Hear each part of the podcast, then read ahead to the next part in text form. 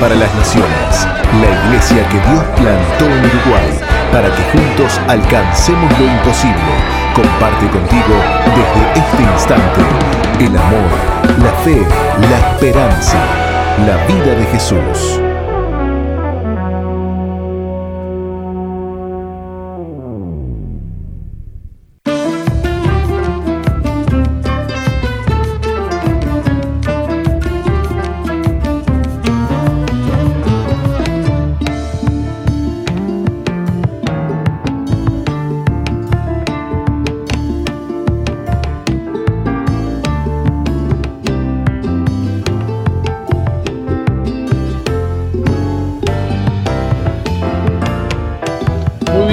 Entrar a una reflexión eh, bíblica, compartir con ustedes novedades. Eh, dice un pasaje de Apocalipsis capítulo 13, versículo 2, y la bestia que vi era semejante a un leopardo, con sus pies como de oso, su boca como de león, y el dragón, haciendo referencia al anticristo, le dio su poder, su trono y gran autoridad. Y entonces resulta que la ONU, que lucha por, por la paz y la seguridad en el mundo, ha colocado eh, unos, unos monumentos que son unos Alebrije. alebrije, le llama, dice Mónica que le llaman alebrije este, parecido a un leopardo, pero que tiene pies de oso y boca de león. Eh, así podríamos describir un monumento eh, instalado en la plaza de la ONU en Nueva York, pero es eh, como si fuera un cumplimiento del versículo de Apocalipsis 13, versículo 2 del Apocalipsis. Surgió una discusión en las redes sociales sobre la similitud del monumento que le han llamado, le han puesto por nombre Guardián de la Paz y Seguridad Internacionales.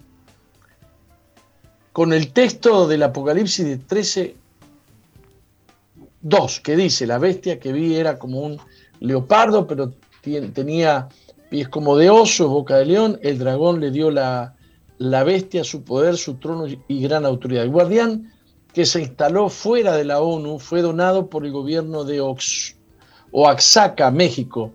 El, el, monumento es un alebrije, le llaman, un tipo de artesanía popular en México. El guardián es una fusión de jaguar y águila, pues son animales fuertes, muy representativos de nuestra historia prehispánica y nacional, explicó la misión de la ONU en México a través de Twitter. Pero lo cierto es que se parece tanto a la bestia. Póngala, póngala. Ahí está.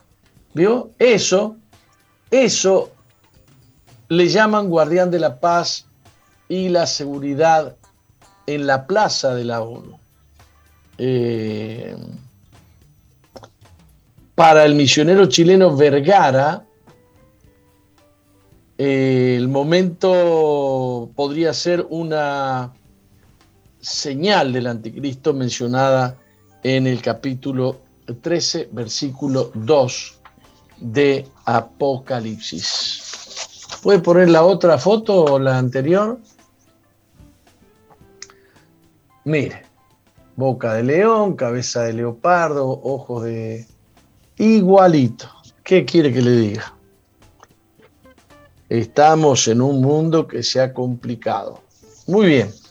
Este, vayamos a una reflexión espiritual. Eh, mis, mis ovejas oyen mi voz y yo las conozco y me siguen. ¿Qué característica tienen las ovejas de Jesús? Oyen la voz de Jesús Jesús las conoce y las ovejas lo siguen. Las ovejas siguen a Jesús. No empiezan con, ¿y qué tiene de malo que yo haga esto? ¿Y qué tiene de malo que yo haga lo otro? No, no, están con los oídos atentos a la voz de Jesús. Usted sabe que yo he tomado de este versículo una enseñanza, porque yo soy pastor, digamos, conforme a las enseñanzas eh, bíblicas, pastoreo ovejas, por eso se me llama, eh, por eso el título es pastor. Este, el pastor es el que, el que alimenta a las ovejas, el que las lleva a lugares de descanso, etcétera, etcétera. Es una figura muy interesante y es un paralelo de lo que es realmente Jesús con nosotros. Yo como pastor de Jesús, pastor ordenado por Jesús, tengo que hablarles a las ovejas de Jesús. Y claro, hay, hay un paralelo porque eh, hay ovejas que desconocen al pastor. O, o mejor dicho, o no son ovejas o no son mis ovejas. Ah, ¿Cómo funciona el tema de la oveja? La oveja conoce, y esto, esto se sabe en Israel, en el campo, que las llama por su nombre. Las conoce el pastor y las llama por su nombre. Y las ovejas responden. Se acostumbran al pastor a seguir al pastor y a seguir la voz del pastor. Interesantísimo esto. Y hay muchas personas que se levantan contra los pastores, eh, quedando claro que no quieren oír la voz del pastor, ni quieren seguirle. Yo tengo un montón de detractores que cuestionan todo lo que yo digo, todo lo que yo enseño, o gran parte. Eh, se me ha llamado el autodenominado apóstol. A mí me ha levantado el Señor. Y creo que la, la, la confirmación más grande es que tengo ovejas que me siguen. Y no debo preocuparme por las que no me quieren seguir. Las que son mías oyen mi voz, yo las conozco y ellas me siguen. Tiene que estar completamente persuadido y convencido de esto. Él quiere que conozcas su voz para que puedas hacer su voluntad. Lo que Dios te dice nunca irá más allá de los límites de la escritura yo lo diría de otra manera, lo que Dios te dice nunca va a transgredir las escrituras. Las escrituras son la voz profética más segura. Eh, debes estar dispuesto a encerrarte con Dios.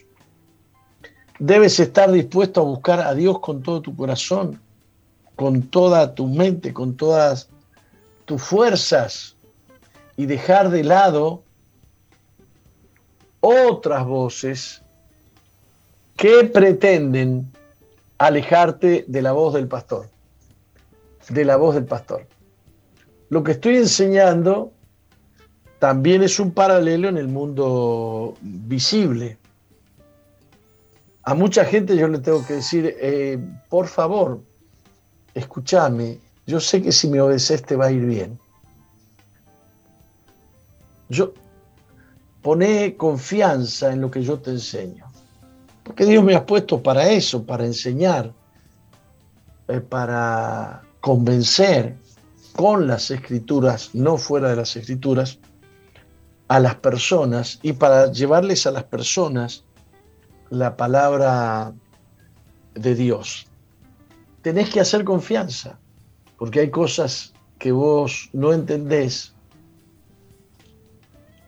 muchas veces hablo con personas extraviadas que cuando le digo vos tendrías que hacer esto, esto y esto, tienen inseguridad, no tienen fe, no saben si confiar. Pero hay personas que automáticamente entienden, entienden, reconocen la voz de Dios y dicen, sí, voy a obedecer y lo voy a hacer. Eh, en el sentido más estricto, tú debes acercarte a Dios con todo tu corazón. Acercarte a Dios te hace perder la inseguridad. Dios va a enderezar tus pasos. Dios va a enderezar tus veredas. El Espíritu Santo intercede por nosotros, dice la Biblia, con gemidos indecibles. No tienes un Dios lejano, no tienes un Dios que se desentiende. Pero tienes un Dios también que le dijo a sus discípulos, si no los quieren oír a ustedes, a mí no me quieren oír. O sea que Dios ha establecido un paralelo entre su voz y la voz de sus siervos, los que Él envía a predicar. Ustedes no sean problema si a mí no me han querido orar, eh, escuchar, dice Jesús, a ustedes tampoco los van a querer escuchar. Si a mí me han perseguido, a ustedes también les van a perseguir. No se hagan drama. Si a ustedes no los quieren escuchar, a mí no me quieren escuchar. A veces, eh, como pastores, hemos derramado lágrimas, nos hemos angustiado, nos hemos preocupado muchísimo por gente que no nos quiere escuchar, sabiendo nosotros que le estamos dando la palabra del cielo, la palabra de Dios, el pan del cielo. No obstante, si tenés inseguridad con tu pastor, ora a Dios, acércate a Dios. El tema es que la gente que no confía en el pastor tampoco confía en Dios. Hay un paralelo. Eh, hijos que no han podido confiar en su papá, que su papá les ha mentido, les ha engañado, no los ha valorado, no han podido recurrir a su papá.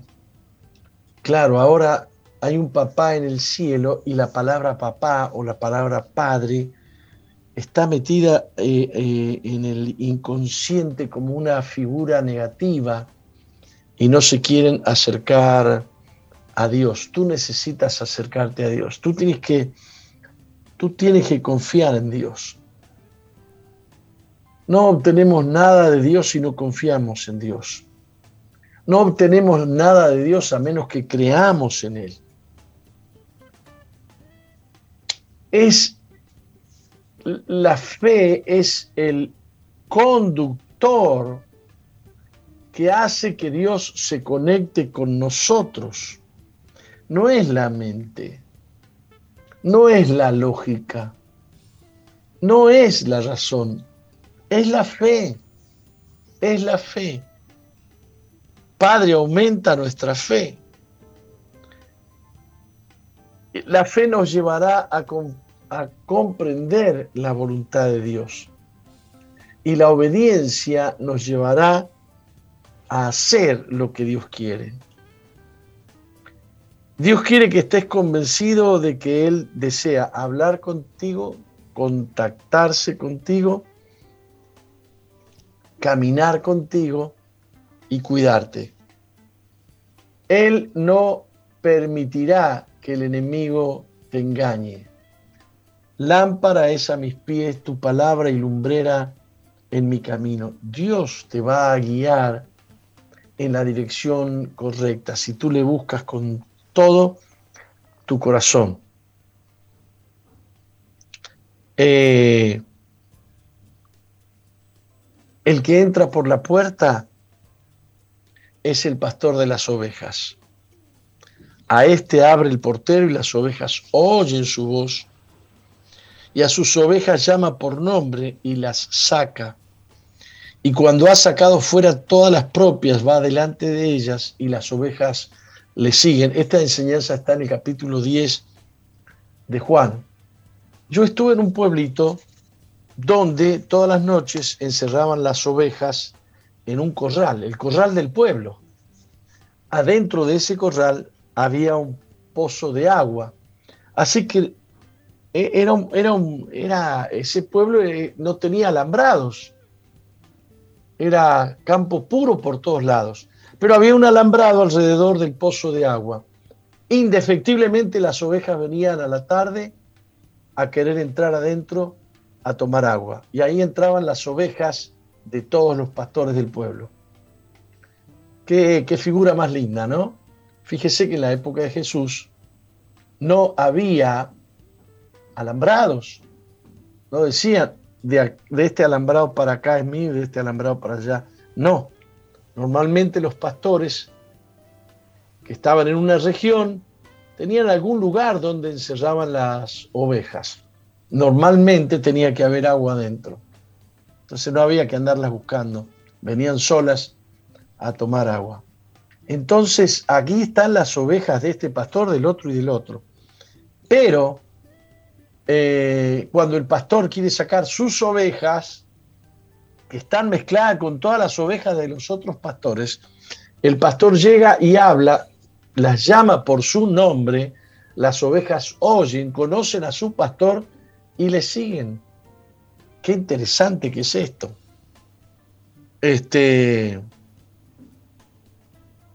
cuando Dios habla, se requiere que el que oye conozca la voz de Dios.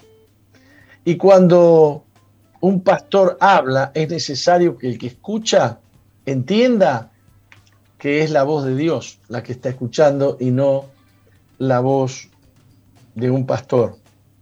El pastor no está para hablar, un pastor humano no está para hablar lo que a él le parece, está para dar consejo de parte de Dios y está para enseñar la palabra de Dios y no puede enseñar fuera de la palabra de Dios. Y a veces tendríamos que aprender los pastores que hay algunas preguntas que no tenemos que responder eh, porque no, no, no, no, no, no responden a, a, una enseñanza o un mandato bíblico. Por ejemplo, si usar el árbol de Navidad o no usar el árbol de Navidad. Si querés usarlo y si querés no lo use, no hay ninguna prohibición en la Biblia.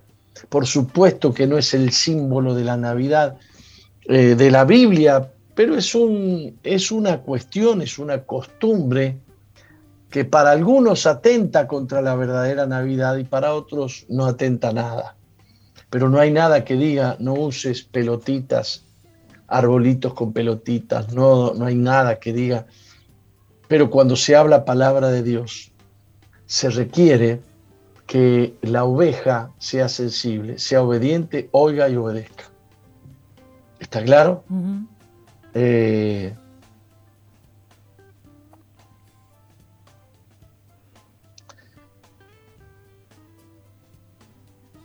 bendito sea Dios. Que que este fin de año tengas un encuentro con Jesucristo, que aprendas a oír la voz de Jesús, que el Espíritu Santo eh, te guíe, que el Espíritu Santo te enseñe, que tengas tanto temor de Dios que leer la Biblia sea un compromiso profundo tuyo porque la Biblia te trae el conocimiento de lo que Dios quiere de ti, que tú aprendas a discernir entre lo bueno y lo malo porque tú conoces la palabra de Dios. Tú entiendes cuando Dios habla. Deseo con todo mi corazón.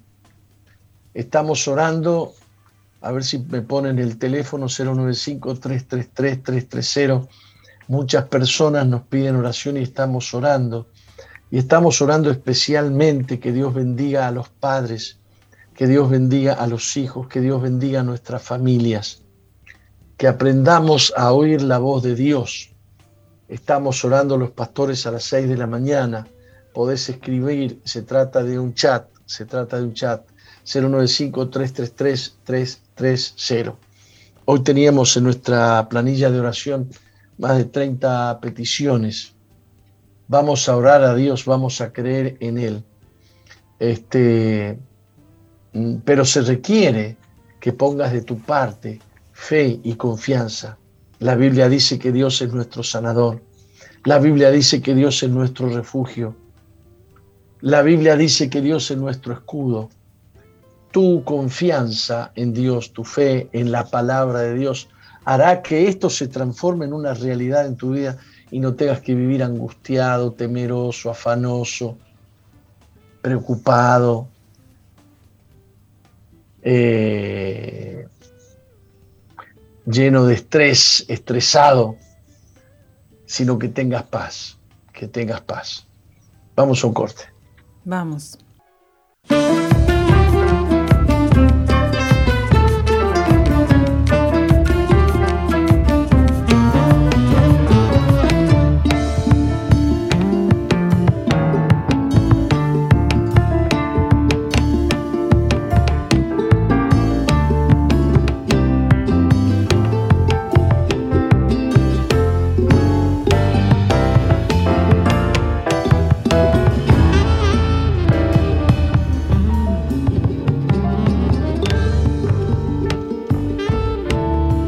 Continuamos con Misión Vida. Continuamos, apóstol. Queremos recordarles a la audiencia respecto a lo que venías hablando de, bueno, de las ovejas que oyen la voz del pastor, que bueno, que hay muchas ovejas que se enfriaron en tiempo de pandemia y que en este tiempo están deseosas de poder encontrarse con, con Jesús y es una oportunidad especial eh, en, este tiempo porque eh, hay encuentro el 10 de diciembre y hasta el 12 en Monteveraca, esta vez sí presencial. Así que bueno, no hay excusas para poder tener ese encuentro que tanto eh, tu alma anhela para, para volver a escuchar la voz del Señor y volver a estar en comunión con Él y renovar tu fe. Así que esperamos que puedas inscribirte para este próximo encuentro en Monteveraca el próximo 10 de diciembre. Eh, puedes contactarte al 095-333-330 para eh, coordinar, para, para, informarte acerca de este encuentro, pero no dejes pasar esta oportunidad porque son tiempos en que mucha gente se, se pone triste, en que mucha gente está deseosa de poder, eh, que, de poder ver su vida transformada, muchos están vulnerables y muchos se sienten fracasados, así que este es tu tiempo de tener un encuentro con, con tu pastor. Muy bien, eh, te cuento, Roxana, que ya hemos llegado al límite de nuestra posibilidad de hospedar. ¿eh? Ah, me dijeron, sí, sí, recién me mandaron información de que ya se cerró, no hay más lugar. Ya tenemos más de 180 personas eh, inscritas para este encuentro, que es el último del año y es el primer encuentro presencial después de un año y medio más o menos. Bueno, qué bueno que haya gente que se inscribió, ¿no? Sí, sí, sí. Hermoso. Promete estar muy, muy lindo. Y es este viernes, ¿no? Este viernes, 10, sí. Este, yo pido a la iglesia que esté orando. Los pastores de Misión Vida estamos ayunando desde ayer, siete días. Eh, queremos ver la mano de Dios sobre nosotros. Estamos orando por nuestras familias estamos orando por nuestros hijos y estamos anhelando más de Dios, estamos anhelando más de su presencia, más de su poder, más de su palabra eh, sobre nosotros.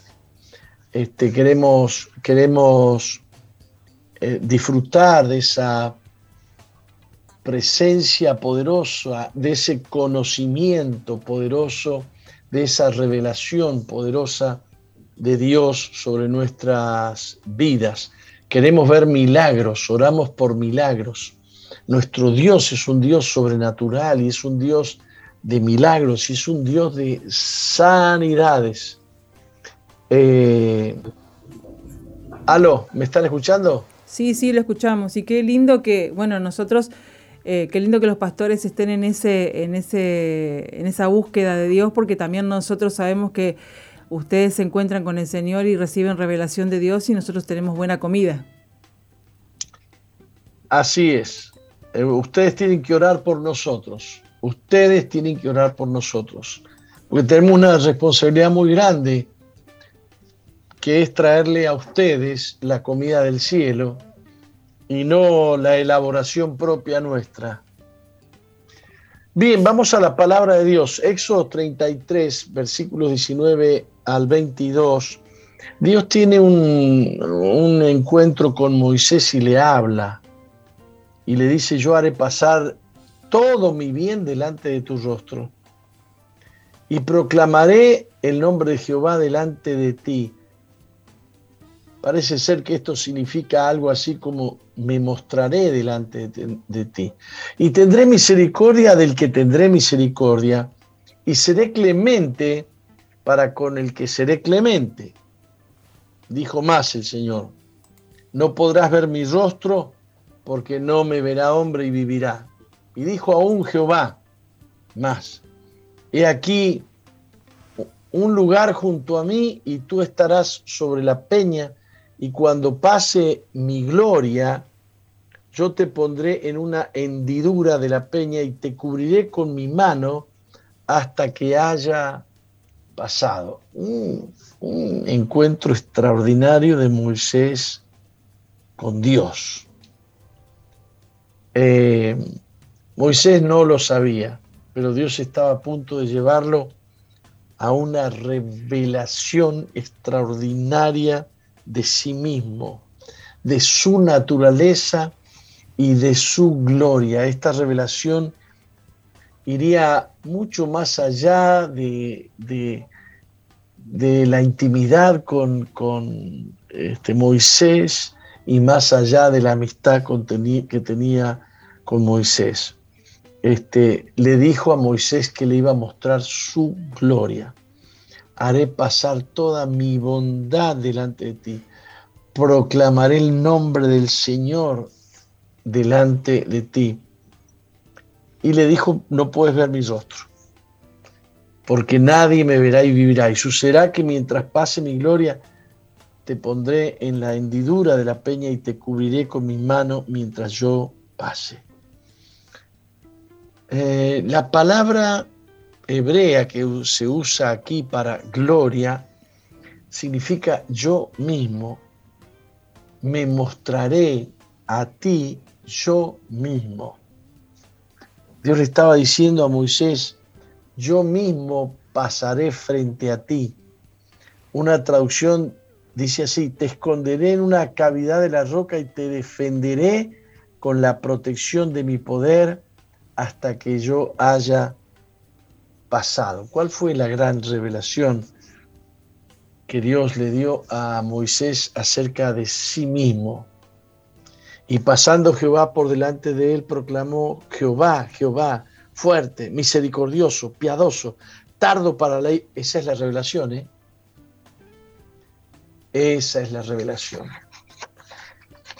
No entender la grandeza de Dios en sus virtudes que parecen tan sencillas, pero tener conciencia de que Dios es piadoso, misericordioso, tardo para la ira, grande en misericordia y verdad, y que guarda misericordia a millares, que perdona la iniquidad, la rebelión y el pecado, que de ningún modo tendrá por inocente al malvado, esto usted lo puede leer mil veces y no pasa nada, pero algún día usted descubre qué grande que es Dios, qué piadoso, que en realidad Él no se enoja fácilmente, que Él es sumamente misericordioso, que la verdad va delante de Él,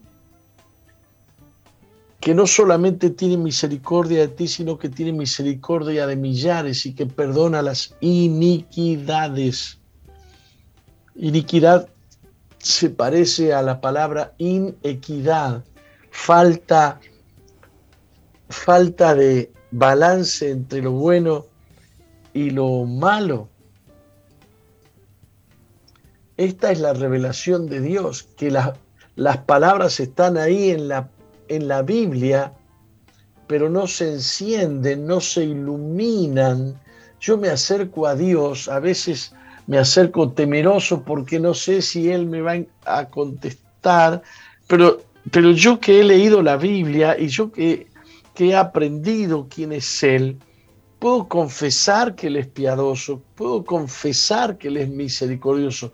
Tengo la revelación acerca de quién es Dios. Bueno, a mí me pasó algo eh, el otro día de que estaba orando y, me, me, reía porque parecía una de esas nenas que se acerca al papá y, como que el papá está enojado, ¿no? Y, la nena le hace caritas para que el padre se ría para comprarlo al padre. Entonces yo me acercaba a Dios y, le empecé a decir estas cosas, ¿no? Y me reía y me hacía acordar a, esa, a, esas, esas niñas que se acercan al padre como para comprarle el corazón al padre, ¿no? Y, proclamaba esta palabra y, decía, sí, Señor, vos sos así con, con nosotros que por más malos que seamos, siempre sos misericordioso, siempre sos bueno con nosotros y, nos perdonás. Ah, así es. Eh, pero necesitamos tener un encuentro con Dios para ver cuán profundas son estas palabras.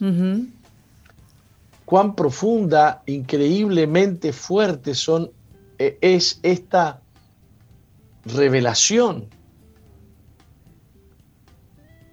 Porque yo creo en su misericordia y por la fe en esa misericordia tengo acceso a la misericordia de Dios. Y Dios es piadoso por la fe en esa revelación, en el conocimiento que tengo de que Él es realmente piadoso. Entonces vengo a Él con confianza, porque Él es piadoso y porque su piedad está sobre mí, porque es grande en misericordia y verdad. Sube a esta peña por la mañana te daré algo que te ayudará a vivir. Te daré algo que te colocará en una posición de vida que nunca antes te imaginaste. Vendrán las dificultades sobre tu vida, pero la verdad que yo te voy a revelar ahora te va a mantener firme. Vendrán tempestades a tu vida, pero tú sabrás que yo soy tu Padre, que estoy contigo, que tengo de ti misericordia, que soy piadoso, misericordioso, tardo para la ira, grande misericordia y verdad, que guarda la misericordia a millares y que perdona la iniquidad. No tengas miedo porque yo soy tu papá, porque yo soy tu padre. Si no tenés esa revelación, ay, ay, ay, Parecen solo palabras, pero detrás de estas palabras hay un poder extraordinario. Sube a esta roca y yo te daré esperanza.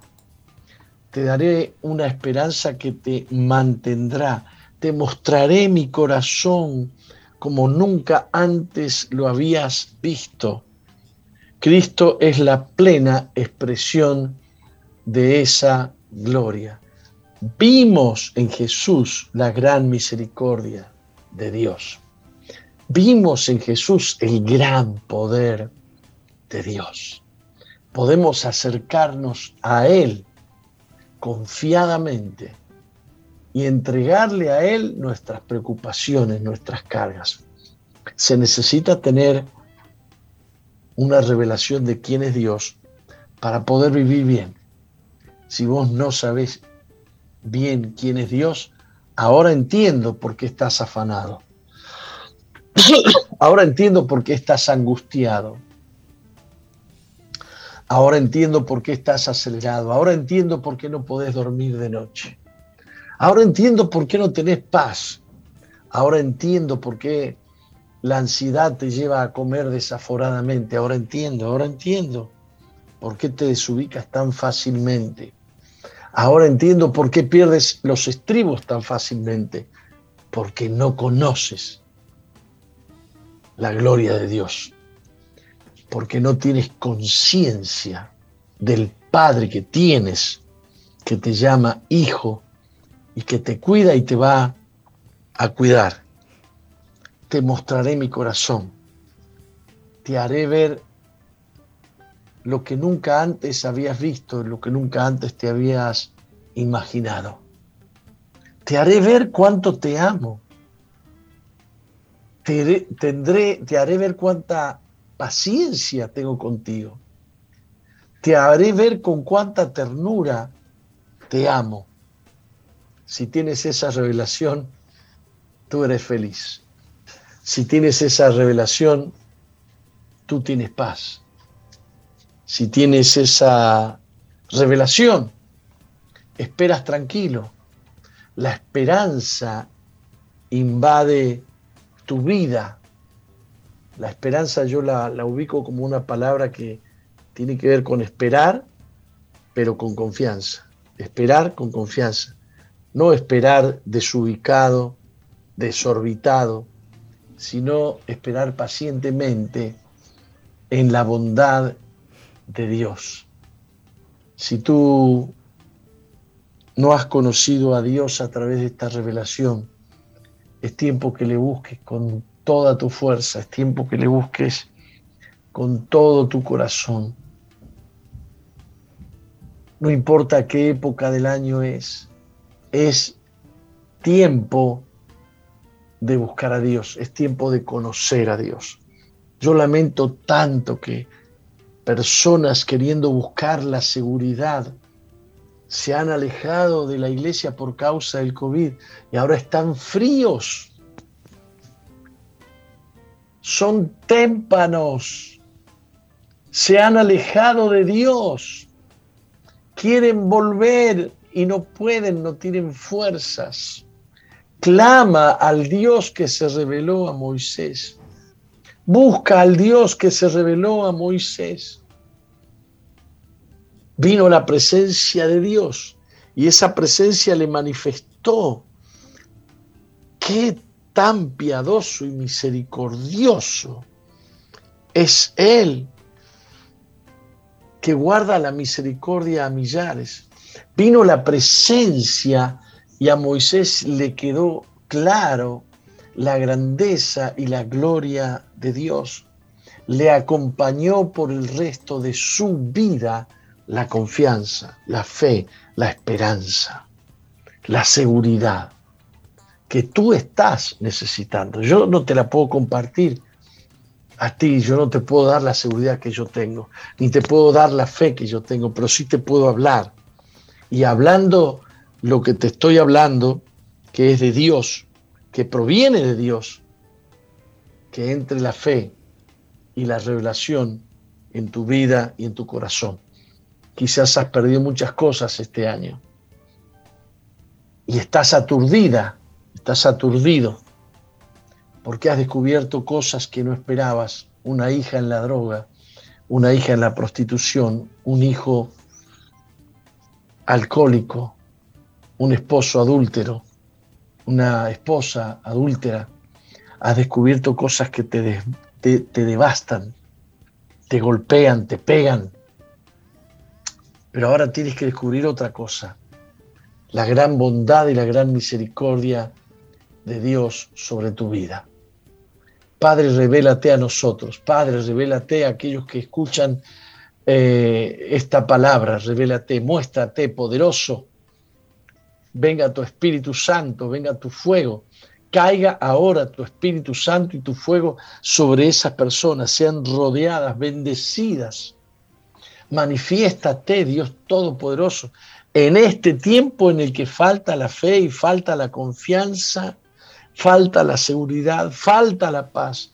Venga tu, revelación de ti mismo, venga tu gloria sobre tu pueblo, en el nombre glorioso de Jesús. Amén. Amén.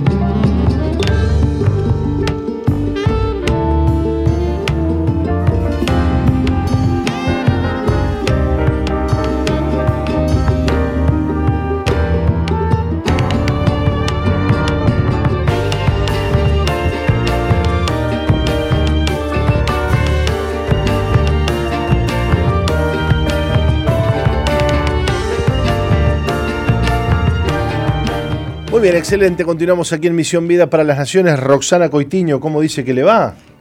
¿Cómo la, ¿Cómo la viene tratando este diciembre? Ya 7 de diciembre, ¿eh? Faltan 20 días para mi cumpleaños, le voy avisando. Calzo 45. Tremendo. ¿Usted se acuerda que quién decía? No, no, no, pero eso, eh, eh, es un chascarrillo. Pero me acuerdo que alguien decía, ¿no? Este, calzo tanto. Ah, soy de talla tanto. Sí, sí, sí, sí, sí, Y yo estoy contenta acá de estar con la audiencia que, bueno, que nos acompaña cada día. No nos queremos olvidar de saludar a los que nos escuchan en las emisoras asociadas en el interior del país y también en Argentina, en San Juan por FM. Y bueno, esperando, esperando los expectantes de lo que va a ser la fiesta en, en Monteveraca, la fiesta de la familia. Wow, wow. ¿Escuchó la promo ahí que, sí, Bueno, el 19 vamos a tener una jornada hermosa en Veraca, eh, como todos los años, y bueno, este no, va a ser menos. Y eh, además, bueno, con todos los preparativos que este, conlleva, por ejemplo, bueno, armar todos los, los, los stands y los lugares que se van a armar eh, en Veraca para que la gente pueda disfrutar al mediodía, compartir juntos y bueno, ya de paso colaborar con los campamentos.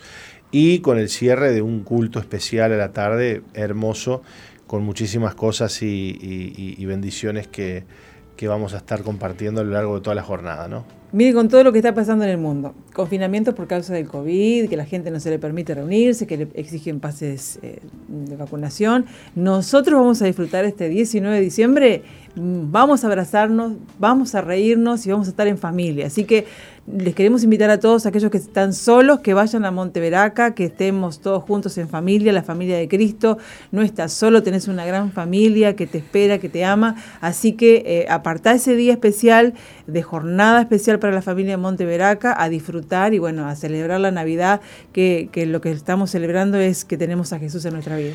Bueno, qué, lindo lo que estás diciendo y, valorar el hecho de que podemos este, reunirnos y tener un lugar como Veraca, ¿no? que es un lugar hermoso al aire libre, eh, con todo lo necesario para estar, para estar cómodos, para compartir, para disfrutar junto a la familia.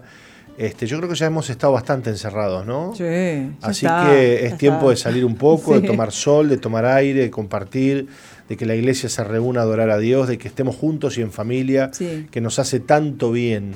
Y que eh, de hecho el Señor se alegra de que la iglesia se reúna, de que la iglesia se junte a orar, a adorar, a buscar a Dios y a disfrutar. Eh, yo creo que el Señor se deleita, no solamente se deleita en, el hecho de que hagamos un culto, sino que creo que el Señor se deleita en el hecho de que vayamos a un lugar a estar juntos y a compartir en familia de, de la bendición que tenemos en Cristo de poder ser su pueblo, de poder ser sus hijos y de estar limpios de todo pecado, ¿no? La sangre de Cristo nos limpia y además de tener la oportunidad de llevar gente nueva, familiares, amigos, que conozcan, que vean, que escuchen la palabra de Dios y que salgan de Veraca el 19 totalmente renovados y, transformados. Estamos muy contentos por eso. Sí, y nos va a estar visitando, Pastor, no nos queremos olvidar de que nos va a estar visitando en Monteveraca el rabino Max Godet, que nos va a hablar acerca de inteligencia emocional. En un tiempo donde la gente está muy agotada, muy estresada, muy confundida, muy desanimada y que tiene mucho temor, es importante, bueno, escuchar eh, estas, estas como esas exposiciones, ¿no?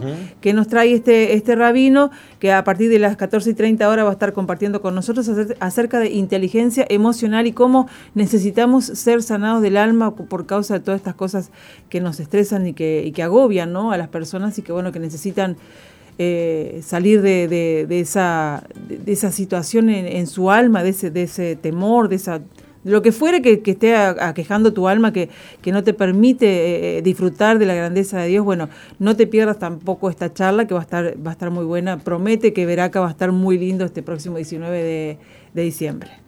Hermoso. Le cuento que dice Primera de Corintios 2.16. Sí. Porque ¿quién conoció la mente del Señor? ¿Quién le instruirá?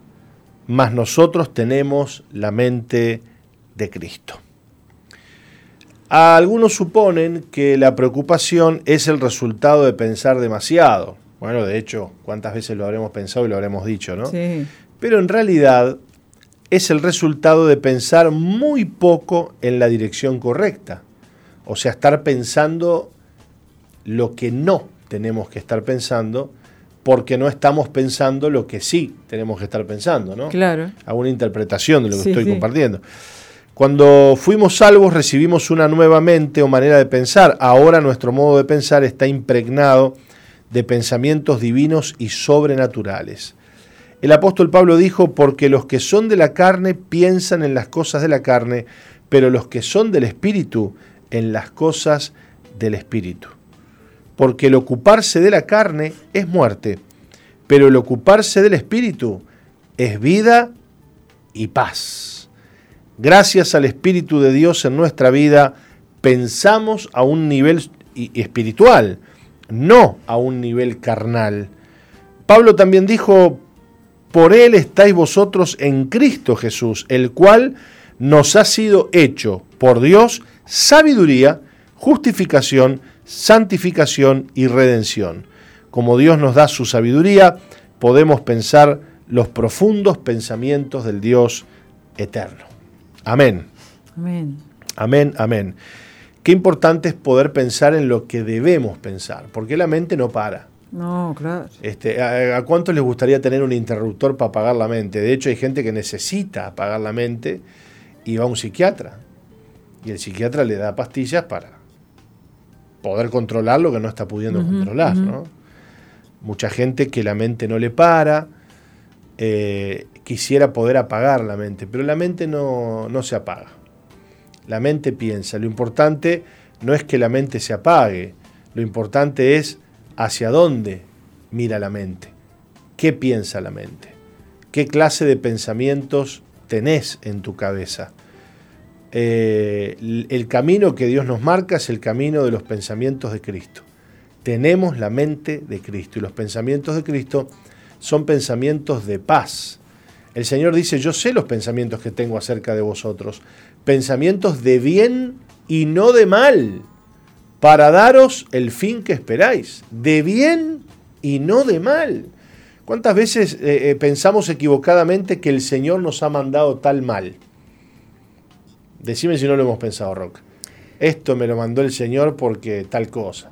Esto, no, no, y si dice la Biblia que toda buena dádiva y todo don perfecto desciende de lo alto del Padre de las Luces, ¿cómo vamos a estar creyendo que Dios nos ha mandado una, una enfermedad?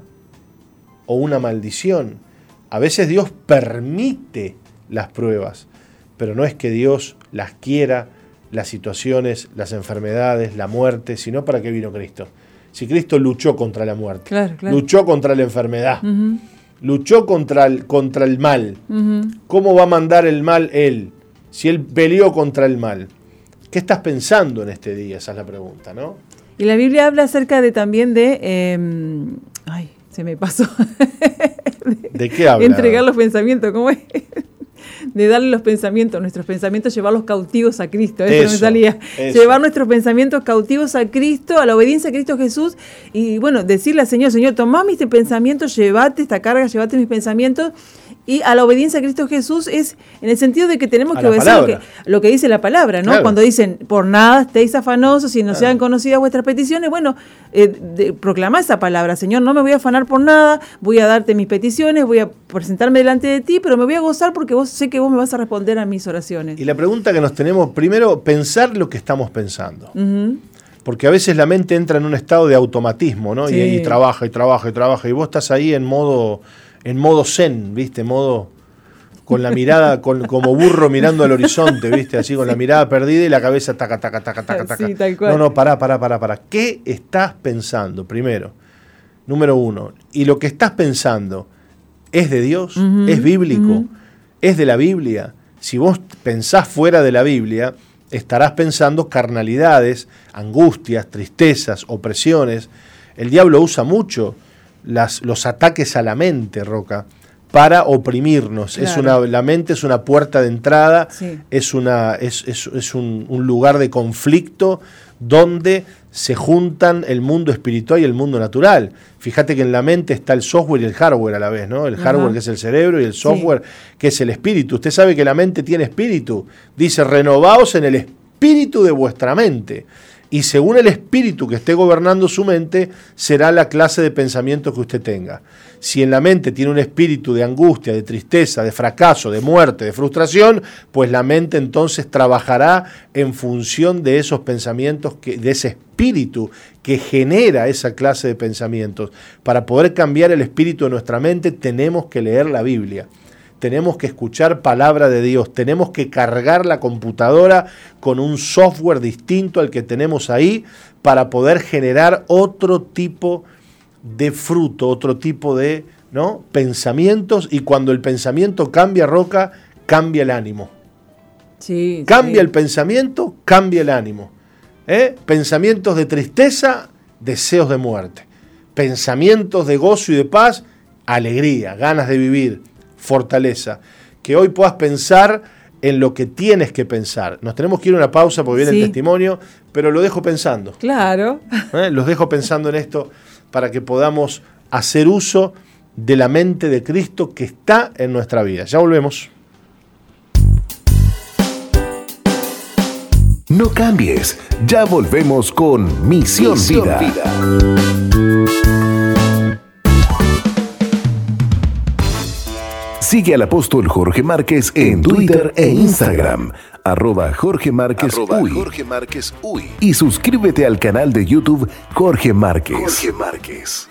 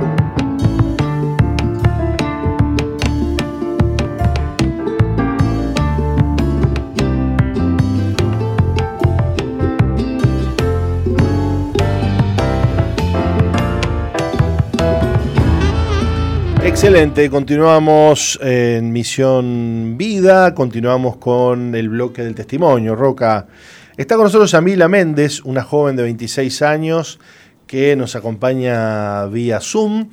¿Cómo estás Yamila? ¿Nos escuchas bien? Bienvenida. Hola, sí, los escucho bien. ¿Ustedes me escuchan bien? Te escuchamos bien, un poquito de, sonido ambiente, pero, pero bien, bien, y se te ve bien también. ¿Cómo estás? Gracias, bien. Bueno, contenta, un poquito nerviosa. Un poco nerviosa. Bueno, no te hagas problema. Le vamos a pedir a, Roxana que nos lea tu testimonio. Muy bien, eh, tenía cinco años, Yamila, eh, cuando sufrió el abandono de su padre. Su madre trabajaba todo el día para sacarla adelante, pero a ella le afectaba su ausencia. A los 14 años se enteró que su mamá formó una nueva pareja al lado de su tío, hermano de su padre, a quien ella acababa de conocer. Rechazó a este hombre con todo su corazón hasta llegar a odiarlo. A los 18 años y con un vacío muy grande en el corazón empezó a fumar y a emborracharse, trabajaba en boliches y salía con muchos hombres. En esa etapa conoció al padre de su hija, con quien comenzó a convivir, pero él le ocultó que se estaba drogando. Y aunque en el inicio de la relación se controló, con el tiempo terminó inclusive maltratándola. Cuando Yamila decidió separarse, se enteró que estaba embarazada. Si bien de adolescente asistió a un campamento veraca donde sintió el amor de Dios, nunca pudo acercarse a él como hija. Este año, sin embargo, empezó a asistir a un grupo amigo y, ya sin fuerzas y con mucha necesidad de Dios. En agosto participó de un encuentro online donde pudo ser libre, sanar su corazón y perdonar. Por primera vez experimentó paz y libertad. Hoy puede disfrutar a Dios como su Padre, quien la ha convertido en una mejor mamá. Se encuentra sirviendo en la iglesia y es muy feliz. Bueno, Yamila, el Señor este, sabe muy bien escribir estas historias hermosas de cambio, de transformación, pero eh, todo lo que viviste fue duro, ¿no? Contanos un poquito sobre, sobre esto, el abandono de tu papá, tu mamá que trabajaba todo el día, te criaste con, con mucha ausencia de amor, ¿no? Sí, si bien mi mamá siempre, siempre fue muy afectuosa, muy cariñosa, el no tenerla también, también me afectaba. Y bueno, y mi papá, que la comunicación con mi papá era solamente vía teléfono, en ese entonces era teléfono de línea. muchas veces, muchos domingos que yo esperaba su llamada, muchas veces no llamaba y otras veces que sí llamaba me tocaba escuchar cómo se peleaba con mi mamá en vez de, de poder este, establecer una conversación conmigo, de preguntarme cómo estaba, cómo me iba a la escuela. Mi mamá me enseñó a cocinar, a limpiar, nosotros le mandábamos fotos, en ese entonces foto impresa. Este, y él muchas veces decía que estaba orgulloso, pero yo le preguntaba por qué él no venía, por qué él no estaba. Y él siempre me decía que él estaba buscando un mejor futuro para mí. Después de un tiempo, a los 17 años más o menos, él vino y quiso establecer una relación conmigo y bueno, traté de los días que estuvo él acá con nosotros, este, traté de, poder compartir con él, de, pero no me alcanzaban 15 días, es una realidad. Este, y bueno, me quiso llevar para España con él y como yo le dije que yo no quería dejar a mi mamá, se fue enojado, se fue mal, nos fuimos, se fue peleado conmigo. Y bueno, también el tema de que mi mamá y yo siempre fuimos solas, yo no quería dejar a mi mamá. Claro, bueno, sí, y tu mamá, más allá de que, de que tenía que trabajar mucho, era la que estaba ahí este, contigo siempre, ¿no? Sí, obvio. Es que eso era lo que yo no quería, dejarla sola. Él quería que yo me fuera y que hiciera una vida con él, pero sin ella. Yo le dije que no y por eso se fue medio que enojado. Bueno, lo cierto es que mm, comenzó en tu vida un gran resentimiento hacia, hacia tu tío. Sí, mucho odio sentía mm, Que se transformó en una en pareja de tu mamá. Este, y vos lo comenzaste a, odiar. ¿Por qué, lo, ¿Por qué lo odiaste? Y lo odiaba por muchas cosas. Primero porque él eh, era el cuñado de mi mamá. ¿Cómo iba a estar con mi mamá? a mí no, no me cabía eso mucho en la cabeza. Y también me pasaba de que yo vivía situaciones... Y, no la, y a tu madre no la culpabas por esa relación, lo culpabas a él, digamos. No, los culpaba a los dos, yo sentía odio por los dos. Yo sentía odio por los dos, yo sentía odio por mi mamá y a mi mamá a veces le decía que hasta me daba asco, que no me abrazara, que no me, que no me besara porque me daba asco. Pero a él lo empecé a odiar por, no solamente por la relación que tenía con mi mamá, sino que porque él hacía muchas cosas cuando mi madre trabajaba que, que era complicado, viste, tener una buena relación con él, porque cuando mi mamá estaba, él era una cosa, pero cuando mi mamá no estaba, era otra. Claro, veías la, la, la, hipocresía, ¿no? Lo cierto es que esto, lo cierto es que esto, lejos de ayudarte en la vida, te, te terminó destruyendo porque eras muy jovencita y llena de odio. Sí, tenía 14 años y estaba llena de odio. Bueno, a mi papá lo culpaba porque decía, si vos estuvieras acá, cuando él me llamaba, yo le decía, si vos estuvieras acá, esto no estaría pasando. Si vos estuvieras acá, a mí me estarías defendiendo de muchas cosas que yo estoy viviendo. Y él me decía que no podía estar. Y yo lo odiaba a él, odiaba a mi mamá, odiaba a mi tío, no los quería ver ni en figurita, los tenía que ver porque estaba, vivía con ellos ahí y bueno, ta, lamentablemente con 14 años a dónde iba a ir. Cuánto odio, tan, tan jovencita y con tanto odio. ¿Y, ese odio te fue llevando a qué? ¿Qué cosas empezaron a pasar en tu vida? Y ese odio me fue llevando a la rebeldía, como joven, como persona. Empecé a, hacer, a tener comportamientos, por ejemplo, me rateaba al liceo, eh, o muchas veces le decía a mi madre que iba al liceo y realmente no iba, me quedaba en mi casa y mis amigas iban para ahí, bueno, ta, estábamos todas juntas de última hasta que un día este, ta, no, no aguanté más y le dije a mis compañeras que, que yo necesitaba empezar a salir adelante, empezar a ayudar un poco a mi mamá, porque a veces mi mamá me decía, no puede ser que tengas tantas bajas, que tengas tantas faltas. Entonces yo no tenía cómo justificarle a mi mamá todas las faltas que tenía. O no tenía cómo justificarle que muchas veces me decían, en el, en el boletín decía que estaba ausente. Y bueno, empecé a, con mis amigas, empecé a probar algunas cosas, como por ejemplo el cigarrillo. Yo era asmática hasta que casi me dio una crisis de asma y no lo dejé. No, no, o sea, le di una pita de cigarro y tal, fue como que tal, pero después me empecé a refugiar en, jovencitos, en chiquilines, en varones. Empecé a tener un noviecito por acá, otro noviecito por allá. Y así hasta que un día dije, no quiero, no quiero más esto tenía una tía que justo iba al Ministerio de Misión Vida y bueno, ella me dijo, Yami, quiero que vengas conmigo un día a conocer la iglesia que voy. Y bueno, empecé a ir a la iglesia, pero ta, iba porque capaz que ahí encontraba la salida. Pero también mi mamá era un bandista y me hacía un poco la guerra, no me dejaba ir. O no me dejaba ir, o no me daba plata para el boleto. Entonces muchas veces también este, me, pasaba que eso, que yo quería acercarme un poco a algo que me, sacara de, mi círculo, pero no podía, porque ella siempre me tenía como ahí. No, no me daba como cierta libertad de hacer ciertas cosas. Claro. Lo cierto es que, bueno, toda esta vida descontrolada que empezaste a tener, producto del odio, producto de la rebeldía, te empezaste a sentir vacía, ¿no? Sí, ¿O era feliz haciendo esas cosas? No, no, me, sentía vacía, me sentía sola, me sentía triste, estaba media que deprimida, vivía acostada, echada, o sea, no, no hacía nada por mi vida. Me, levantaba a limpiar media hora antes que mi madre llegara de trabajar, pero casi todo el día estaba acostada. ¿Y cómo llegó el Señor a tu vida, eh, Yamila? En principio, cuando tenía 14 años, casi 15, una de mis tías que iba a la iglesia me dijo que, bueno, que quería que yo fuera a la iglesia a conocer, a conocer la iglesia. Y con esa excusa me llevó un par de domingos. Y bueno, yo fui con ella, fui con mi, con mi abuela.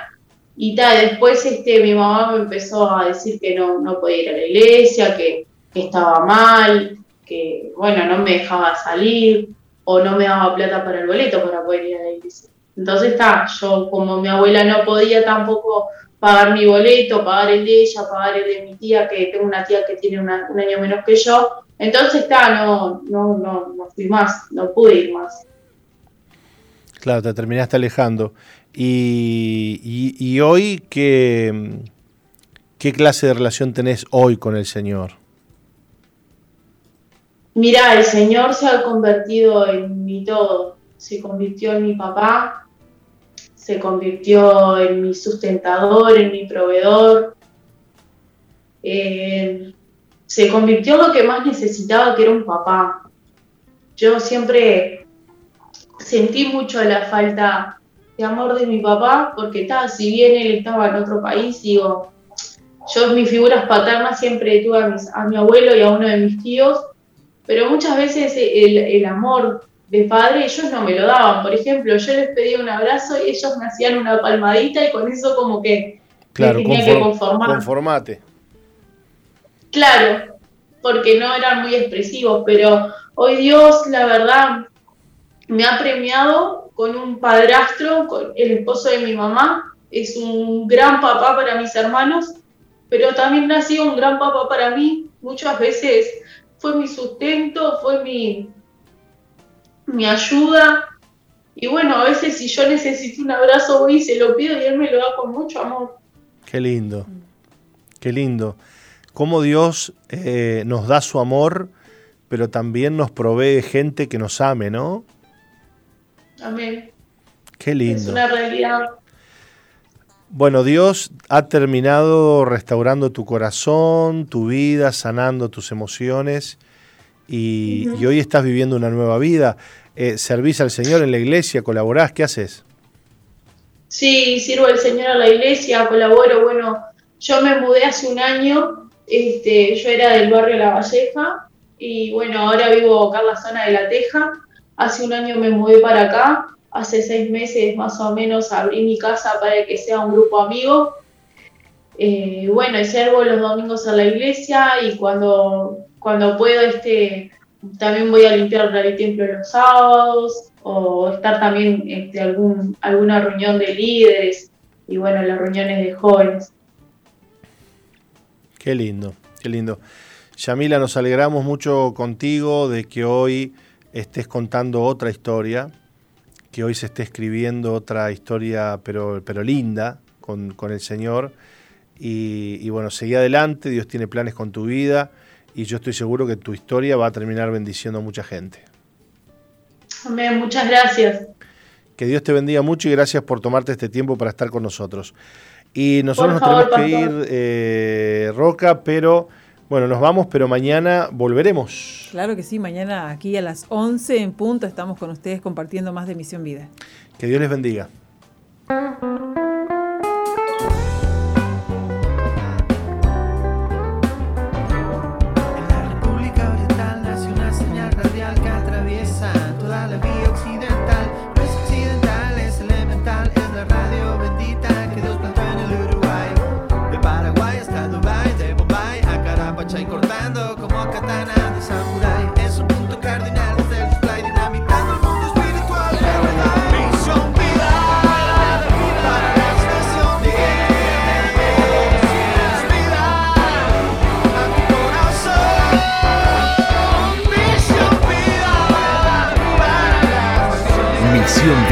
La iglesia que Dios plantó en Uruguay para que juntos alcancemos lo imposible, presentó su programa exclusivo que conduce el apóstol Jorge Márquez.